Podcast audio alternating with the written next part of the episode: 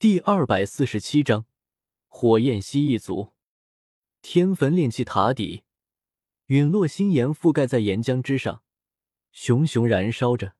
彩铃微微一招手，那团从我尸体中提炼出来的精血就飞入他嘴中，被他一口咽下。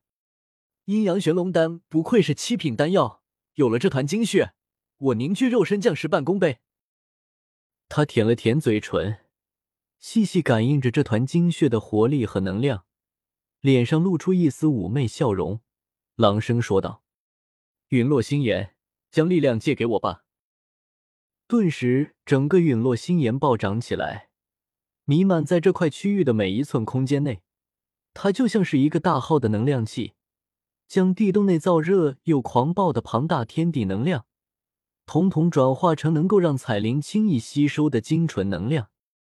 源源不断的精纯能量汇入他体内，让他的气息变得浑厚起来。那灵魂力量构成的身体也愈发凝实。只是想凭空凝聚肉身，可不是一件容易的事情。哪怕彩铃有精血相助，光是积蓄到足够的能量，便花费了数天时间。数天后，彩铃的气息已经重回斗皇巅峰，睥睨间自有一股藐视天下的王者气质。看来那个纵横塔戈尔百年的蛇人女王已经彻底归来，只是修为恢复的越多，她的面色却愈发凝重，因为接下来就是至关重要的一步——突破斗宗，并且凝聚肉身。这时，他有些迟疑起来：事先凝聚肉身，再突破斗宗，还是在突破斗宗的那一刻同时凝聚肉身？沉思片刻。他选择了后者，若是选择前者，他就要将接下来的修行分为两步。可正所谓一鼓作气，再而衰，三而竭。他现在正值挣脱我的控制，借助陨落星岩重回巅峰之时，气势如白虹贯日，道心坚定不移。他便是要借助这股一往无前的气势，直接晋升到斗宗。给本王破！他轻斥一声，双手掐诀快如幻影，一道道玄妙无比的法诀在他双手中浮现，引动着溶洞内的海量天地能量跟着变动，出现一阵阵奇妙莫测的效果。该死！我低吼一声，不甘心的看着眼前的这一切。彩铃，他就这么晋升斗宗了？他就这么踩着我的尸体，踏上王者归来的路途？我面容抽搐的看着四周，迦南学院反应怎么这么迟钝？都这么多天了，他们还没反应过来。还有灵影，我怎么多天没露面，他就不来找找我？这时，溶洞内突然升起变化，有其他力量出现，打乱了彩铃的运行，这让我一阵惊喜。四下望去，却愕然发现这力量不是来自岩浆之上，而是来自……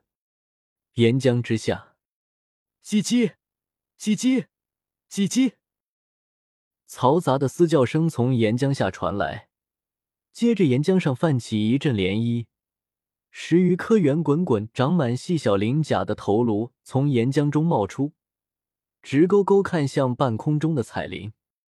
我愣了愣，看着这些脑袋，想了好一阵，才渐渐从记忆深处翻出一些只言片语。天坟炼气塔底的这片岩浆体积极为广袤，历史也悠久深厚。毕竟驼舍谷地的洞府便设在这片岩浆深处。这些脑袋的主人，应该就是这片岩浆海的原住民，就好似在青莲地心火的那片岩浆中生活的火灵蛇。这里的原住民应该是一种人形蜥蜴，名叫火焰蜥蜴族。但这火焰蜥蜴族可比火灵蛇厉害多了，实力极为强大。天火尊者就是死在这火焰蜥蜴族手上的。我轻笑起来，没想到地面上的人没先来，这些地底的原住民就先来了。肯定是彩铃的动静太大，把他们吸引来的。尤其是这些火焰蜥蜴以岩浆为生，彩铃这些天从岩浆中吸收了不少能量。在他们看来，这分明是虎口夺食。这里怎么还有这些东西？低头看着突然出现的蜥蜴人，彩铃也忍不住蹙额，掐诀的手下意识放缓速度，再度迟疑起来。事先驱散这些蜥蜴人，还是继续突破斗宗？下一刻，他便不用哭恼了，因为十余头蜥蜴人嘶吼着，从岩浆中一跃而起，朝他攻来。该死！他冷哼一声，调动陨落星炎，着朝些蜥蜴攻去。陨落星炎威力极大，只是转瞬间，这些生于岩浆中的奇异生物便被烧成焦炭，砸落回岩浆中，溅起阵阵浪花。可我却毫不担心。因为火焰蜥蜴族的数量实在太多，或许足有数十上百万，其中不乏斗皇、斗宗级别的强者。如果不是不能离开岩浆，火焰蜥蜴族一旦冲上地面，足以席卷四方，造成一场空前的灾难。